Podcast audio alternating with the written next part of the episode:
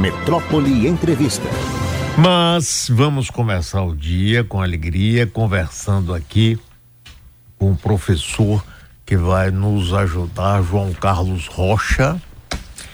Ele é professor titular de literatura comparada da Universidade do Estado do Rio de Janeiro, pesquisador do CNPq e cientista do Estado pela Fundação de Amparo à Pesquisa do Rio de Janeiro, FAPERJ, autor de 14 livros e organizador de mais de 30 títulos. Professor visitante de várias universidades, inclusive no exterior, Princeton, Ibero-Americana, de Massachusetts, Dartmouth e por aí vai. Sem dúvida, um dos intelectuais mais importantes do Brasil na atualidade, com trabalhos traduzidos para inglês, mandarim, espanhol, francês, italiano e alemão. Então, é com alegria que eu dou bom dia e agradeço ao professor João Carlos, João César Rocha por estar aqui conosco hoje. Professor, bom dia. Você está bem? Está tudo bem com você? Bom dia, Mário. Muito bem, obrigado. Uma alegria grande voltar a conversar com você. Eu acho que conversamos há uns dois anos atrás, quando o bolsonarismo ainda estava no auge. É isso mesmo.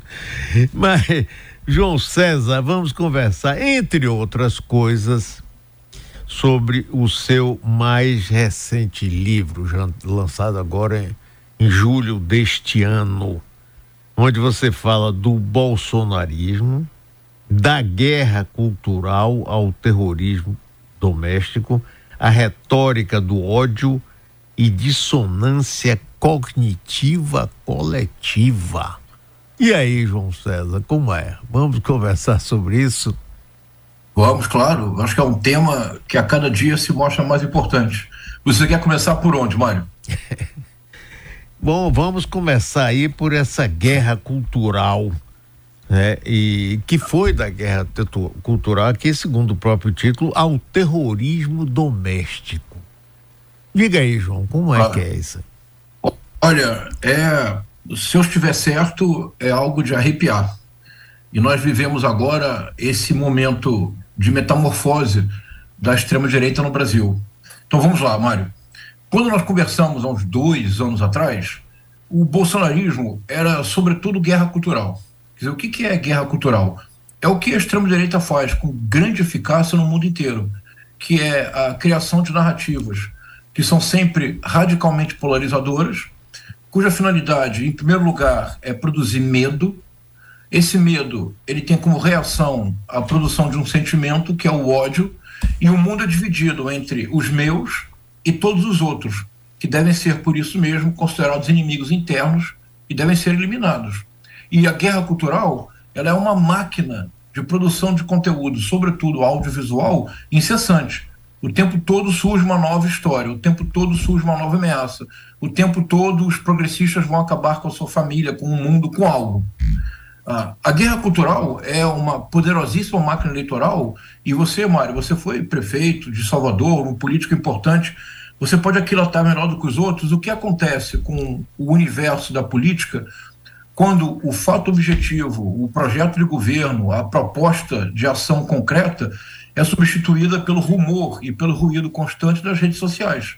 Você pode até ter muita visibilidade, mas certamente do ponto de vista da governança é um desastre absoluto. Foi o que aconteceu com o governo Bolsonaro. A primeira aparição do bolsonarismo no Brasil foi sob o domínio da ideia de guerra cultural. Mas isso foi mudando, Mário, é a hipótese do meu livro começou a mudar de maneira radical com a pandemia e com um comportamento verdadeiramente criminoso do governo Bolsonaro na esfera da saúde pública. O que gerou um problema muito grande, que todos nós, Mário, temos um familiar, um amigo, todos nós conhecemos alguém que sofreu o luto do, da Covid-19. E um luto absolutamente cruel, porque é uma situação inesperada em que um parente é levado para o hospital se for entubado, a família perdeu contato com esse parente e não pôde sequer realizar o luto, o velório, porque recebeu o parente morto com caixão fechado.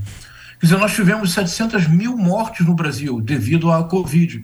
E o comportamento do presidente Bolsonaro foi um comportamento de uma falta de empatia que não há, não há registro possível em toda a história do Brasil. E a guerra cultural, claro, funciona sempre através dessa combinação de teorias conspiratórias com fake news. Aliás, Mário, posso fazer aqui um. Posso fazer uma pequena digressão na nossa conversa? Claro, claro, à vontade, rapaz. Você começou fazendo uma menção fundamental ao movimento de outubro de 1930, que levou à Revolução de 30 e que depois, em 1937, se transformou na ditadura do Estado Novo. Mário, você sabe como é que o Getúlio Vargas conseguiu implantar a ditadura do Estado Novo? Não, como foi assim especificamente? Vamos lá, olha só. Você não vai acreditar, Mário. Hum. Ah, o integralismo brasileiro, a ação integralista brasileira, como você sabe, era profundamente antissemita. Sim. Um dos, um dos nomes, um dos intelectuais mais produtivos do, do Brasil, o primeiro diretor do Museu Histórico Nacional, no Rio de Janeiro, foi o Gustavo Barroso, um intelectual muito prolífico, um antissemita vergonhoso ele traduziu para o português a grande peça de antissemitismo do século XX, os protocolos dos sábios de Sião. Terrível. Foi Gustavo Barroso quem traduziu para o português. Pois bem, o Plínio Salgado encomendou a um capitão do exército que era integralista, Olímpio Mourão, encomendou para ele um exercício estratégico de como seria a tomada do poder no Brasil pelos é, comunistas. O, o famoso plano Cohen, não é? E por que, que se chamava Plano Cohen, Mário? Com o nome de judeu, claro. Antissemitismo. Ah. Uma conspiração de judeus internacionais é, claro. para tomar o poder no Brasil e torná-lo comunista. Era uma farsa, era uma peça de ficção, aliás, má ficção. O que aconteceu? Esse plano, encomendado pelo Pino Salgado do integralismo, chegou às mãos do Estado-Maior do, do Getúlio Vargas. Todos sabiam que se tratava de um exercício estratégico feito por um jovem capitão, Olímpio Mourão. Pois bem, o que fez Getúlio Vargas? Convocou a imprensa, apresentou o plano Cohen à sociedade brasileira como sendo a descoberta da inteligência do seu governo como um plano efetivo e decretou a ditadura do Estado Novo com base numa fake news, a do plano Cohen. Mas como a história do Brasil é complexa, em, na madrugada do dia 30, 31 de março de 1964, um general baixou as tropas do, do comando do exército que tinha juiz de fora. O próprio, né? O próprio Olímpio Mourão. Aquele que em 37 instigou uma ditadura, em 64 principiou outra. Ah, o que eu estou tentando mostrar no, no, meu livro agora, Mário, e foi muito boa a sua referência inicial ao Getúlio Vargas, essas continuidades muito perigosas da história brasileira. Pois bem, se você aceita meu argumento, ah, quando a pandemia chega ao seu momento mais grave, mais traumático para o Brasil. E veja, Mário, nós ainda não conseguimos fazer o trabalho de, do luto relativo à pandemia. Isso é uma coisa muito séria. Porque quando fizermos esse trabalho do luto, há pessoas que não poderão mais sair às ruas pelo desprezo popular, entre eles Jair Messias Bolsonaro. Pois bem, se você é um bolsonarista uh, que apoiou o presidente com base na guerra cultural, você realmente acreditou que o Bolsonaro era um político antissistema, logo o Bolsonaro que não é um político, é uma franquia, a franquia Bolsonaro, que muita gente se beneficia dessa franquia. Você chegou a um momento muito difícil, porque não era mais possível seguir apoiando o Bolsonaro apenas disputando narrativas para obter ganho político imediato, que é o que a guerra cultural faz. Você precisou atravessar literalmente o Rubicão, porque como apoiar um homem que diante da morte de 3, 4, 5 mil pessoas por dia vai à televisão, faz uma live imitando uma pessoa morrendo sem ar. Você arfa como se fosse esta pessoa que se afoga literalmente na falta de ar. É algo tão brutal o comportamento do Bolsonaro durante a pandemia que, no primeiro momento, não é direto da guerra cultural para o terrorismo doméstico, é da guerra cultural para um espírito de seita religiosa. Os que seguiram apoiando Bolsonaro, apesar de tudo, os que seguiram apoiando Donald Trump, apesar de tudo, se tornaram imunes a qualquer espécie de verificação externa, a qualquer espécie de dado objetivo. Isso criou um problema muito sério, Mário, muito sério, que ainda hoje nós vivemos. A partir do momento em que o mito político passa a ser o ungido religioso, e não é casual que o apoio de certas denominações neopentecostais ao Bolsonaro tenha crescido durante o momento mais crítico da pandemia. E se você lembrar, Mário, foi nesse instante em que a popularidade do, do então presidente Bolsonaro caiu ao patamar mais baixo, entre 20% e 19%. Nesse instante, o apoio decidido das, de certas denominações neopentecostais foi fundamental para o Bolsonaro. Mas a partir do momento em que ele deixa de ser um mito e passa a ser um ungido, surge um problema. Uma derrota eleitoral num processo político transparente não é mais aceitável. O ungido não pode perder uma eleição. O ungido apenas pode ser consagrado.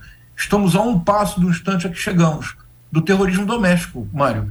É isso mesmo que eu quero dizer. O bolsonarismo, o bolsonarismo se transformou, depois dessas mudanças internas, em puro terrorismo doméstico.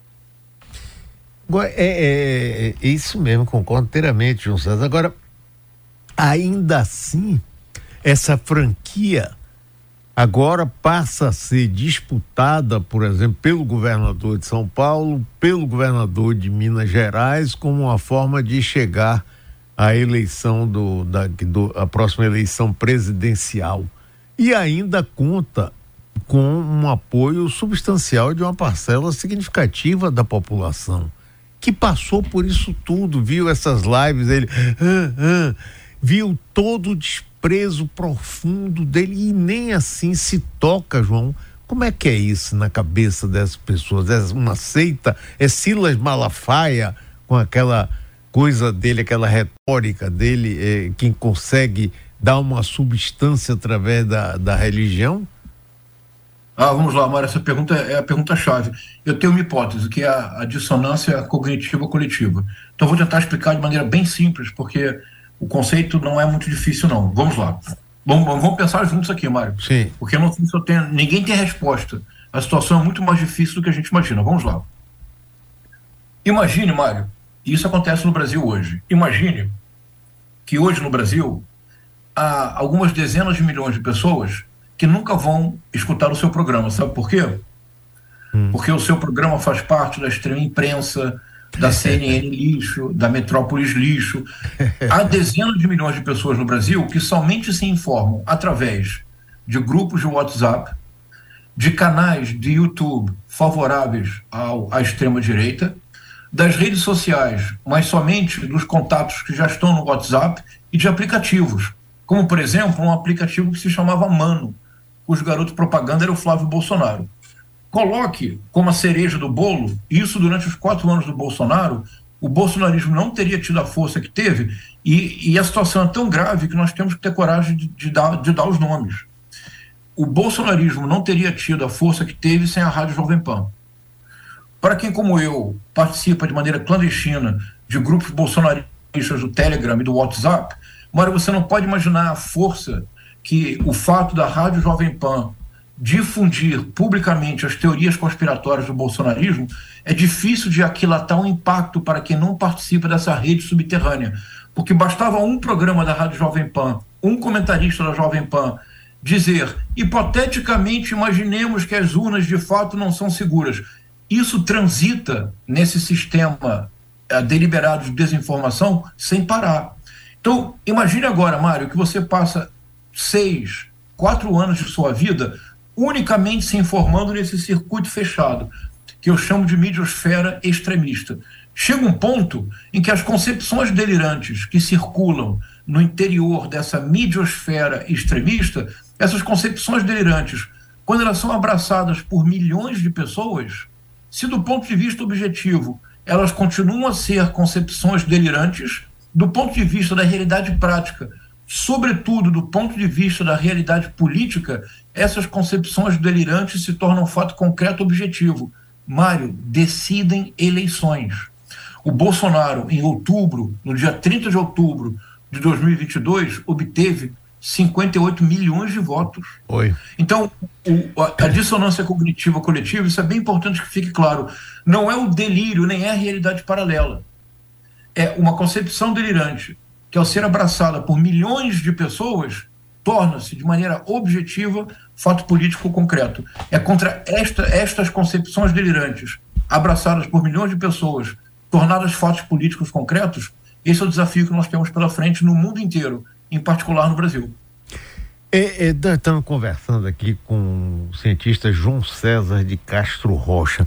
João, é, a, a, Jovem Pan tem, teve um desempenho semelhante, por exemplo, nos Estados Unidos, a Fox News, que descaradamente, tem até um filme contando a história lá da, do, do, do diretor dela, com a relação dele com o dono da rede que descaradamente dizia que Obama era, era muçulmano, que, mas mentiras em cima de mentiras e, e muita gente ouve e acredita. Eu fico impressionado do que você falou. Às vezes eu converso aqui, João, com uma pessoa que eu suponho de uma certa, é, assim, visão das coisas, uma pessoa que tem acesso a informações, mas que repete aquilo como se fosse um boneco que, que é? É uma lavagem cerebral em função de é, expre, expressar coisas que você gostaria que tivesse acontecendo? Por exemplo, ah. o ódio pessoal a Lula. Aí se vem e dá versões para isso, você se identifica com aquilo e embarca naquela canoa, por aí alguma coisa ou não? Ah, é isso mesmo, Ora. Que interessante sua observação. Ah, no, nesse trabalho, eu, me, eu tentando compreender o que estava acontecendo, porque aconteceu comigo algo, algo similar, Mário. Eu sou escritor e professor de literatura comparada. Os autores que eu mais leio na vida são William Shakespeare e Machado de Assis, sobre os quais já escrevi alguns livros. Uhum. Mas eu, assim, aconteceu algo na minha universidade, a Universidade do Estado do Rio de Janeiro, que me chocou a tal ponto que eu decidi começar a estudar o fenômeno. Foi o seguinte: eu tinha uma colega que é uma pessoa inteligente, íntegra, correta, honesta, dedicada ao serviço público e à universidade. Por volta de 2017, essa pessoa de vez em quando dizia algumas coisas curiosas e de, denotavam um certo afastamento do princípio mais elementar de realidade. Mas é uma pessoa que eu conheci há muito tempo, trabalhamos juntos, Mário, muito tempo. Uhum. Eu achei, eu não levei a sério. Quando chegou 2018, próximas eleições, depois da facada, depois de setembro de 2018, essa pessoa se declarou bolsonarista. Foi um choque para todos nós. Mas eu sou uma pessoa democrática, reconheço o direito das pessoas pensarem diferente de mim. Tentei conversar com essa pessoa para entender. Mário, o que ela me dizia, as justificativas para apoiar o Bolsonaro, eram puro delírio. Essa pessoa foi se radicalizando diante dos meus olhos, a tal ponto que hoje, dia 3 de outubro de 2023, eu até parei de ir ao Facebook dessa pessoa, porque eu fico deprimido, porque ela vive numa realidade completamente paralela. Eu tentei entender como é possível isto. Porque não é possível, nós não podemos imaginar que as 58 milhões de pessoas que depositaram seu voto no Bolsonaro no segundo turno das eleições, não é possível imaginar que sejam todas fascistas, não é possível imaginar que sejam todas pessoas com problemas de compreensão do mundo. Não é possível. Tem que haver algo mais complexo o que há mais complexo, acho que você tocou o dedo na ferida. Ah, eu tenho relido muito os ensaios de psicologia social do Freud. Sim. Eu acho que são muito importantes para compreender a situação atual. Ah, há um ensaio em particular que me parece chave, é o futuro de uma ilusão. Esse ensaio famoso em que o Freud pensa o papel da religião na cultura. E você sabe que o Freud era, se não havia essa religião, era certamente ateu. Nesse ensaio, O Futuro de uma Ilusão, olha o título: O Futuro de uma Ilusão. É. A religião é uma ilusão. Terá futuro numa sociedade cada vez mais racional e moderna? Aí o Freud propõe uma distinção que é fundamental entre erro e ilusão. Diz o Freud: erro é da ordem da, do objetivo. Eu posso demonstrar com fatos concretos que existe um erro e a pessoa que está cometendo o erro pode corrigi-lo. Ora, Mário, se você não for o Caetano Veloso, 2 mais 2 não são igual a 5. 2 mais 2 são igual a 4. Só quem tem direito a essa licença poética é o Caetano Veloso. Então, o erro é da ordem do objetivo. Mas diz o Freud, o que é de mais importante no psiquismo humano não é identificar o erro, é a ilusão. Porque na ilusão, o que predomina é a projeção de um desejo não é apenas um erro, é um desejo que se projeta e que é. deforma a concepção da realidade. Porque veja, Mário, você é, é pai, é, é avô, imaginemos que uma neta sua se apaixona perdidamente por alguém. Você não pode dizer para sua neta, minha neta querida, o seu desejo está errado. Não faz sentido. Claro. Você pode conversar e dizer, olha, pode ser prejudicial, cuidado, mas o desejo não é da ordem do, da objetividade. O desejo é sempre a projeção de algo que se deseja ver na realidade. O, a dissonância cognitiva coletiva não é da ordem do erro. Nós, da esquerda democrática, do campo progressista, nós nos equivocamos, nós cometemos um erro quando, ao dialogar com o bolsonarista, nós afirmamos: o senhor ou a senhora estão errados, não é assim. Porque essas pessoas estão projetando um desejo, elas estão em ilusão. Agora, Mário, isso é o mais grave. E nós vamos levar muito tempo para recompor o tecido social brasileiro muito tempo, Mário. Porque quando 40, 58 milhões de pessoas estão em ilusão, esta ilusão torna-se verdade política objetiva. Pode decidir os destinos de um país. Não é uma situação simples. E com as redes sociais, que tem um fenômeno novo, que é muito importante. Isso que eu estou chamando de dissonância cognitiva coletiva, e o traço coletivo é fundamental, esta ilusão que, quando é abraçada por 58 milhões de pessoas, ameaça decidir os destinos do Brasil. Mário, se 3 milhões de pessoas a mais tivessem abraçado a ilusão bolsonarista, provavelmente eu e você não estaríamos conversando aqui agora. Com certeza, com certeza. Agora, João, e aqui você falando, rapaz, é, é, apareceu assim na minha cabeça uma coisa meio doida. É, é possível, você acha que é possível, por exemplo, é, se trabalhar essa dissonância cognitiva, coletiva, no sentido de induzir uma determinada população, determinado grupo em uma direção previamente estabelecido? Por exemplo, o que Isso. aconteceu na Alemanha nazista e até na Itália, mas de uma forma diferente.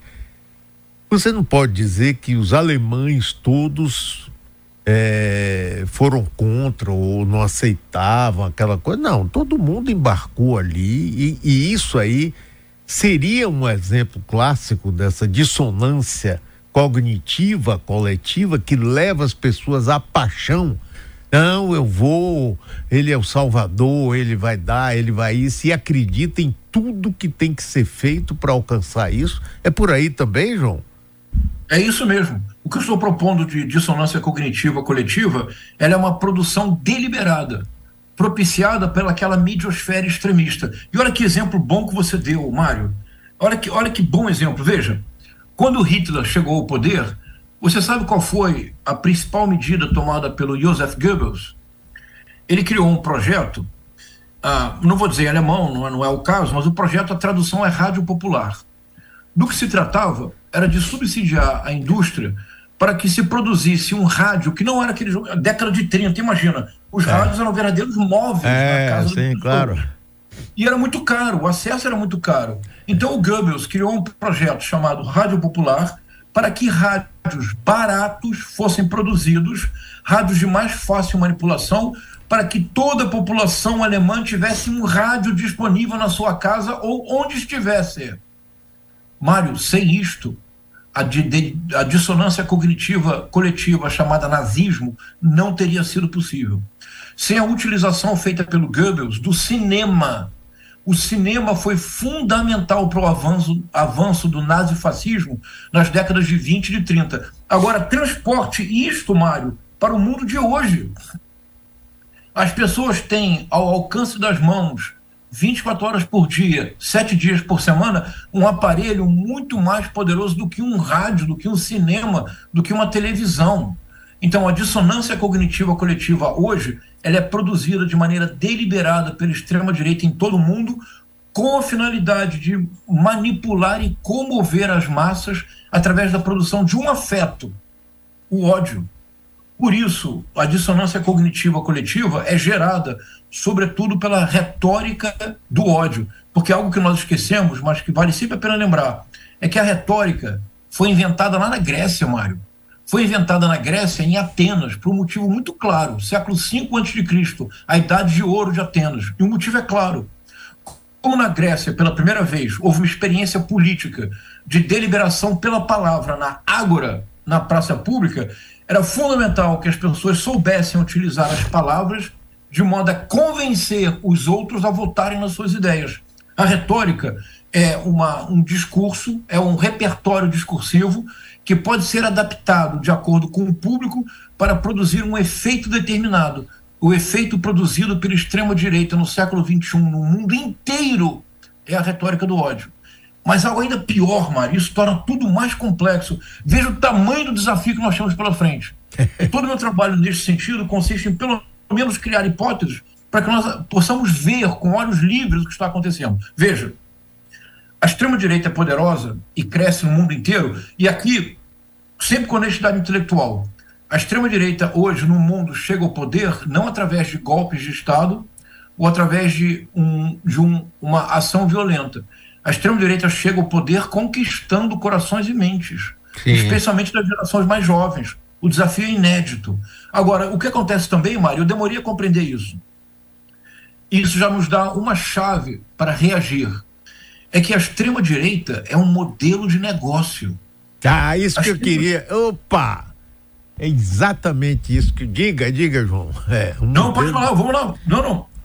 Você tem a mesma percepção, não é? É, exatamente, claro. Então, então vamos lá. Nós, nós passamos quase que o tempo todo discutindo o caráter ideológico da radicalização política da extrema-direita. E é importante que o façamos, por uma questão de consciência crítica. Mas nós não vamos dar um passo adiante se nós não compreendermos que a extrema-direita é, sobretudo, um modelo de negócio. É a transferência para a política do modelo da economia digital. O ódio ele é, é monetizável a radicalização política, como implica uma, um, um, um estilo muito agressivo, uma articulação que é sempre violenta, isso permite à extrema-direita adquirir visibilidade no mercado extremamente competitivo, que é o mercado do universo digital, e que sempre há muito mais ofertas do que um ser humano é capaz de assimilar. Como fazer para aparecer, para ser ouvido, para ser visível? Como é que se faz isso na economia digital? através de uma mensagem escandalosa, de alguma coisa que seja chocante, que chame a atenção das pessoas. O que faz a extrema-direita no campo político? A mesma coisa. Veja agora na Argentina, Mário, uma que... figura como Javier Milei, que, aliás, eu denuncio no Brasil desde 2021. Veja uma figura como Javier Milei, que faz uma campanha em Buenos Aires. Buenos Aires, que já foi a capital do mundo, a capital cultural do mundo de língua Sim. espanhola, na década de 30 e 40, não era Madrid, o eixo cultural. Madrid estava dominado pelo franquismo, pela extrema-direita espanhola das décadas de 30 até a morte do Franco na década de 70. O coração cultural do mundo de língua espanhola era a Argentina, era Buenos Aires. Quando Gabriel Garcia Marques publica, em 1967, o grande romance, um dos grandes romances do século XX, 100 Anos de Solidão, ele publica numa editora argentina em Buenos Aires. Ele não publica nem na Espanha, nem no México, ele publica em Buenos Aires este país, que já foi o centro de cultura é da língua espanhola no mundo, hoje tem um candidato que está nas ruas de Buenos Aires com uma motosserra, Mário. Por que, que ele faz isso? Porque ele se torna um meme ambulante, ele se torna, de imediato, ele se torna uma figura monetizável. A extrema-direita monetiza as redes de ódio. Nós não vamos dar um passo além no que se refere a recivilizar o debate público brasileiro se nós não tivermos coragem de dizer com todas as palavras: de, você quer fazer discurso de ódio? Perfeito, vamos desmonetizar a sua rede. Você não, você não ganhará um centavo sequer pelo fato de usar o discurso agressivo, antissemita, misógino, transfóbico. Ser, sendo este o caso, as suas redes serão imediatamente desmonetizadas. A extrema-direita é uma. Olha, Mário, isso a extrema-direita é uma máquina de produzir dinheiro. Pois é, agora é, é, é, João César de Castro Rocha, grande pesquisador, escritor, conversa fantástica essa aqui. Sim, mas acontece que o fato deles terem espaço para monetizar isso está ligado ao esquema de negócio da ultradireita. Então, como isso. cortar isso aí é que você vê, qualquer tentativa, quando o governo Lula começa a falar, até durante a campanha, até antes da campanha, um dia eu estava entrevistando ele aqui nesse estúdio que eu estou, e ele falou do controle da, da mídia. Aí, claro, as pessoas que são contra veem isso como uma forma de censura, vai apagar, vai coisa de comunista, ditadura, Venezuela, Cuba, aquele velho, mesmo velho e surrado discurso, não é? Como, como enfrentar, por exemplo, os grandes, as grandes empresas fornecedoras dessa mídia que monetiza tão fartamente esses conteúdos de ódio, se eles têm uma força e até um lobby no próprio Congresso brasileiro? Eu tenho uma ideia, Mário. É só uma ideia. Vou, vou compartilhá-la com você e com todos e todas que nos escutam agora. A, a regulação da mídia, eu, eu creio que ela é fundamental, mas ela não deve ser feita no plano do conteúdo. Vou explicar. Ah, no plano do conteúdo, o que precisa ser regulamentado já o é no Código Penal brasileiro. Mas o que nós precisamos regular nas plataformas é a monetização do ódio. Mas veja, ao dizê-lo, eu não estou dizendo nenhuma novidade. Eu estou apenas deslocando o eixo do conteúdo para a monetização. No mundo inteiro, no mundo capitalista inteiro, toda atividade monetizadora é regulada, de acordo, Mário? Sim. No mundo inteiro, veja. Se você pretende lançar um produto farmacêutico nos Estados Unidos, você é regulado pelo FDA. Sim. E se o FDA não aprovar, você não pode vender.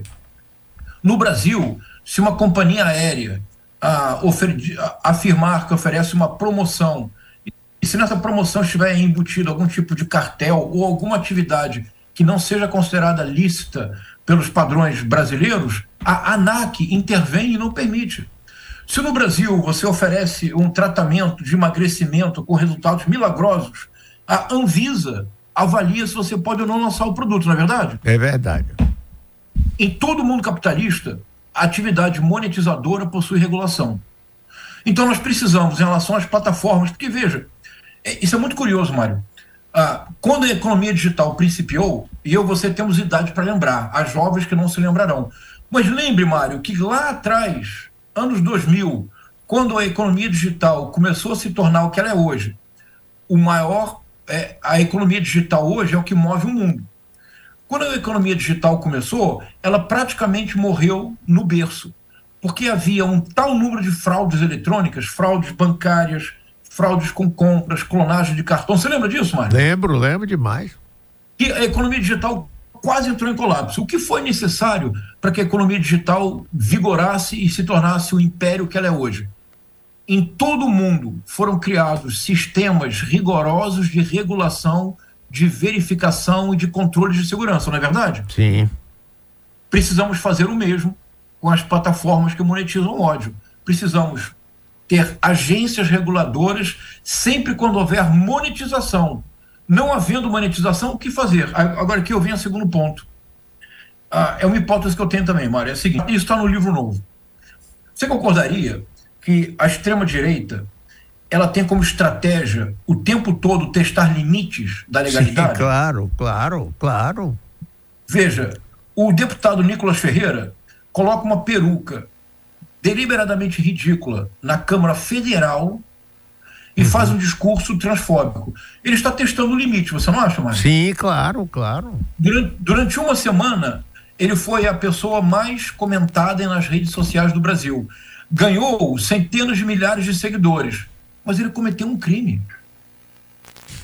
O crime não é fake news. Seria muito importante que ninguém mais do governo, do atual governo, do governo do presidente Lula e do vice-presidente Geraldo Alckmin, seria muito importante que ninguém mais mencionasse fake news como crime. Porque, ah, e você também você é da área do direito, o famoso, o famoso princípio latino. Sem crime e sem lei não há pena. E só há crime quando existe uma lei prévia que define a ação como sendo um tipo criminal. Certo. Se não há lei, não há crime. Se não há crime, não há pena. Se não há pena, é impunidade a extrema-direita no mundo inteiro joga com esta ambiguidade. Por quê? Veja, vamos, dar, vamos dar aqui uns exemplos concretos. Ah, exemplos concretos, concretos mais recentes.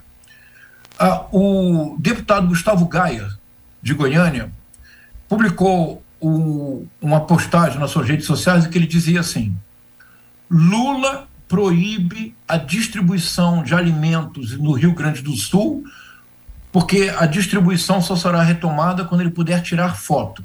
Lembra disso, Mário? Lembro, claro, um... agora há pouco tempo. É, o Gustavo Gaia, este deputado federal, não deve ser enquadrado por fake news. Não existe na legislação brasileira o tipo criminal fake news. Certo. Se não tem lei, não tem crime. Se não tem crime, não tem pena. Agora, está no Código Penal lei de calúnia, injúria e difamação. Leia lá o tipo penal da calúnia, Mário. O que o Gustavo Gaia fez foi atribuir a outra pessoa uma ação falsa com a intenção de difamar. Você concorda comigo? Calúnia. Certo. Então, a extrema-direita comete o tempo todo crimes digitais. Mas a justiça é analógica. Nessa defasagem temporal entre o crime digital, que circula de imediato, que tem enorme alcance e repercussão, e a justiça analógica, que pode levar 10 anos para julgar uma causa, nesses 10 anos, um Jair Messias Bolsonaro, de deputado excêntrico do baixo clero, tornou-se presidente. Entre deputado excêntrico do baixo clero e presidente da República, Jair Messias Bolsonaro fez uma carreira de crimes, todos tipificados no Código Penal nós nunca agimos no sentido de punir. Nós precisamos, então, de uma justiça, nós precisamos, nós, acionar a justiça de maneira concreta todas as vezes em que a extrema-direita, ao testar limites, incorre em crime. Isso acontece no mundo inteiro o tempo todo. É, você falou aí da, da, testar os limites. O próprio Bolsonaro, durante o governo dele, o tempo todo ele testou os limites e ninguém fazia nada. Sérgio Moro também testou os limites. É, eu me Isso. lembro que eu, eu disse assim, não é possível que não tenha uma lei que diga, não é para tirar o presidente, esse figura Bolsonaro, mas de chegar para ele e dizer, olha, isso é crime, não pode, pare com isso, senão você vai se dar mal. Nada. Eu me lembro, João César, naquele dia que Sérgio Moro eh, divulgou um telefonema da presidente da República no exercício com Lula e não ficou por nada. Ele pede desculpas ao Supremo, este mesmo Supremo passa a mão por cima, deixa para lá, pediu desculpas. Quer dizer, a gente vive assim. Eu me lembro de outra coisa, aquele deputado do Rio Grande do Sul, que até foi candidato a, a governador agora e perdeu. Ele cometeu. Ah, Onyx Lorenzoni. Onyx é, Lorenzoni. É, pois é, ele, ele fez, usou o caixa 2, pediu desculpas isso. a Moro e Moro disse: está desculpado, quer dizer que é isso. E, e vai ficando, e os limites vão cada vez. Quer dizer, você vê um presidente da República incitar a revolta, dizer que não vai obedecer mais o Supremo, que agora é diferente. E não acontece nada, João César. Então, isso vai estabelecendo. Né, é isso, exatamente, Maria. Olha, o caso do, do Sérgio Moro é muito bom que você tenha lembrado as pessoas talvez não se recordem agora. Ah, o Sérgio Moro gravava não o celular do Lula, porque o Lula não tem celular, ele gravava o celular do Jorge Messias, com instrução legal, estava tudo correto. Sim, claro. Mas há um momento em que aparece a voz da presidente em exercício, a presidente Dilma Rousseff. Isso de imediato já é ilegal, ele tem que parar a gravação. A Polícia Federal notificou, ele foi notificado e ele notificou a Polícia Federal para interromper as gravações. Diz ele que houve uma defasagem de uma hora, uma hora e meia, e eles captaram a voz da presidente Dilma Rousseff. Mário, eu vou dizer uma coisa para você. Se o Sérgio Moro estivesse nos Estados Unidos, você sabe onde estaria agora o Sérgio Moro? Na cadeia. Numa prisão de segurança máxima federal. Porque o que o Sérgio Moro cometeu nos Estados Unidos é crime de high treason, alta traição. Por que, que o Edward Snowden nunca voltou aos Estados Unidos? Porque o Edward Snowden, como cidadão americano, ele vazou gravações do, da, do NSA, das, do Serviço Nacional de, Seguro, de Segurança, da Agência Nacional de Segurança dos Estados Unidos, com mensagens do Barack Obama. Se o Edward Snowden tocar, colocar o pé nos Estados Unidos, prisão perpétua.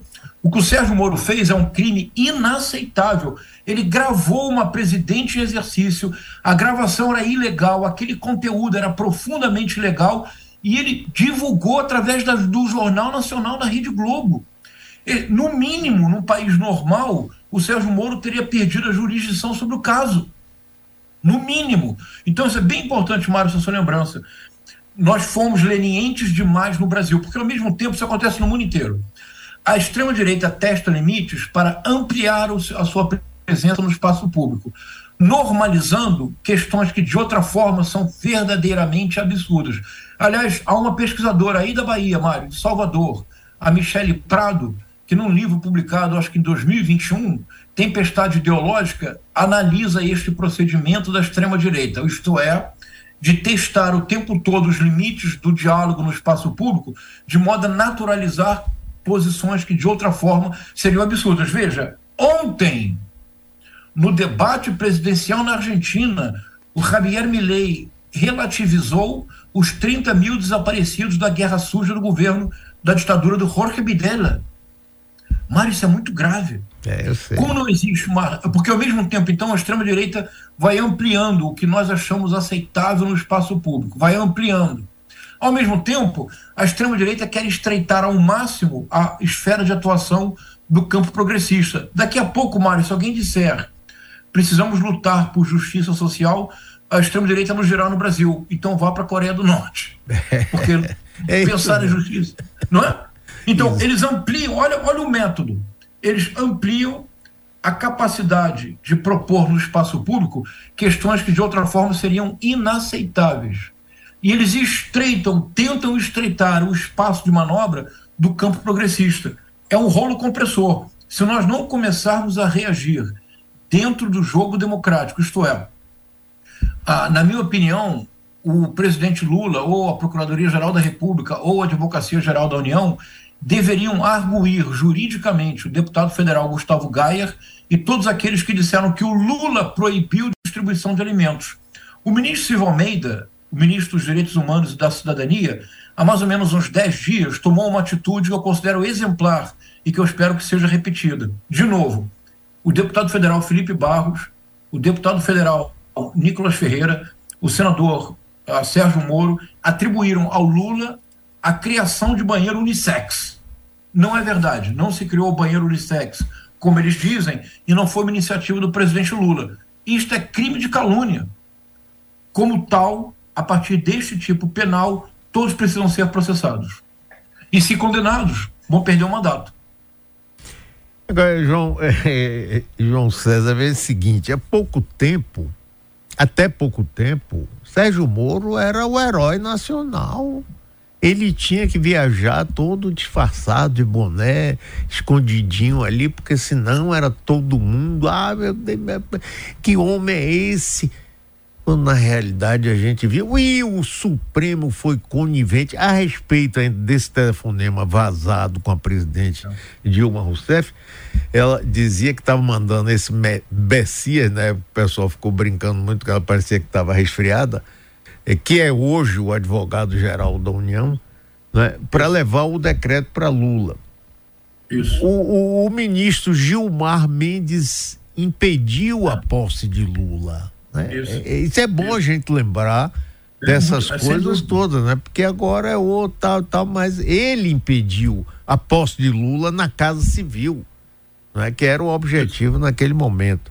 E essa coisa, quer dizer, de, da, através do, da, da poderosíssima Rede Globo e outras, né? a serviço da, da grande elite financeira do país, transformaram isso.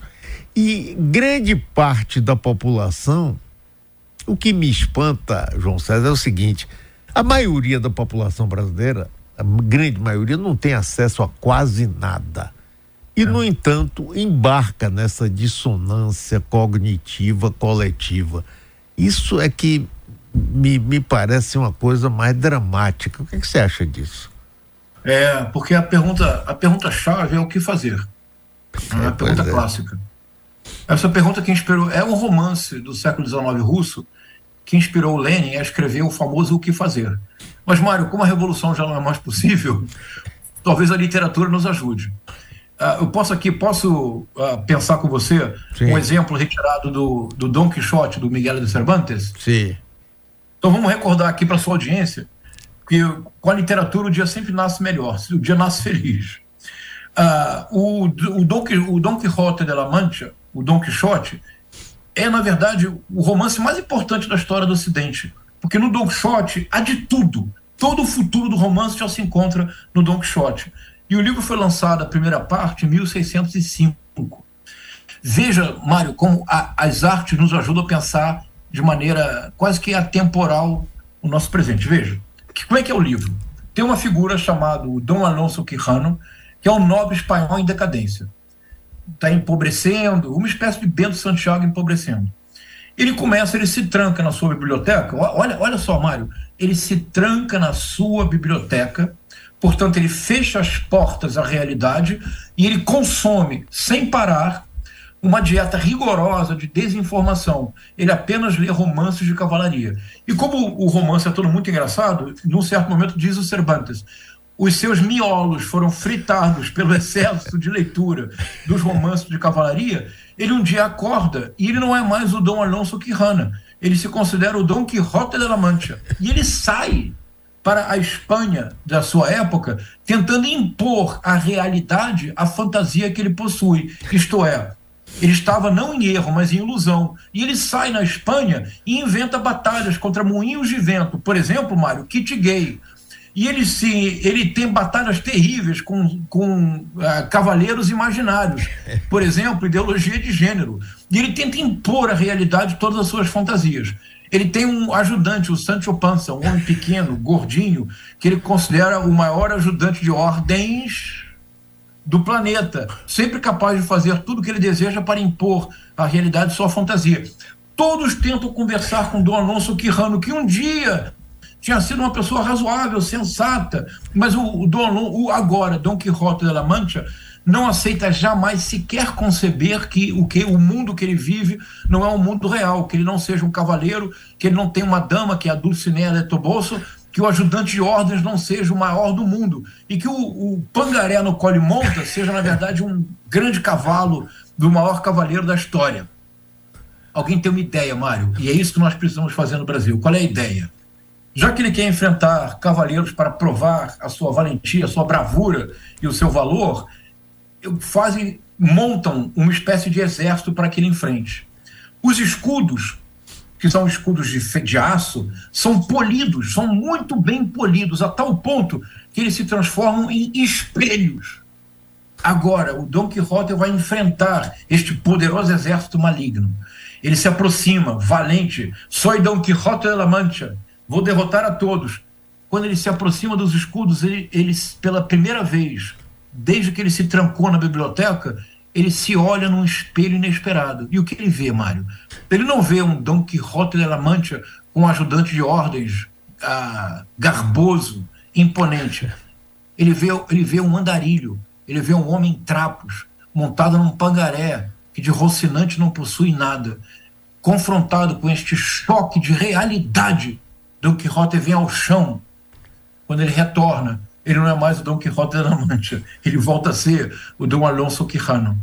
O que nós precisamos, a, a dissonância cognitiva coletiva, Mário, ou nós oferecemos choques contínuos de realidade para esses milhões de brasileiros e brasileiras que continuam acreditando, que continuam em ilusão, projetando na realidade o seu desejo, ou nós não teremos um minuto de tranquilidade política, mas mais do que isso, Mário, não é apenas uma questão de tranquilidade política, Mário a dissonância cognitiva coletiva é uma questão de saúde mental. Mário, quantas pessoas que nós conhecemos, que nós respeitamos, que nós sabemos que são pessoas corretas, quanta, com quantas dessas pessoas nós não conseguimos mais conversar no Brasil hoje? Muitas e muitas. Na realidade, para essa figura que você falou aí agora, nós precisamos de um grande espelho para que as pessoas possam ver-se e é entender é que não são Dom Quixote, não é? É isso. E que o Pangaré não é Rocinante, que Sancho Pança não é, né? Ô, é João César, que maravilha para conversar com você, viu? É. Pena que a gente não tem mais tempo. Olha, espero que a gente possa conversar outras vezes, João. Fantástica, pai. Muito obrigado, mas muito obrigado mesmo. Você não sabe Imagina, como você. Eu que agradeço, Mário. Ilumina a gente. Eu assisto muito, eu assisto muito seu programa e acho você uma figura simpaticíssima. Se um dia eu for a Salvador, vamos vem tomar aqui, uma caipirinha. Vem aqui, vem aqui, eu quero te conhecer e ver tá você. Um grande abraço, parabéns grande abraço, você, Mário. Obrigado. Que maravilha, rapaz. Grande, grande.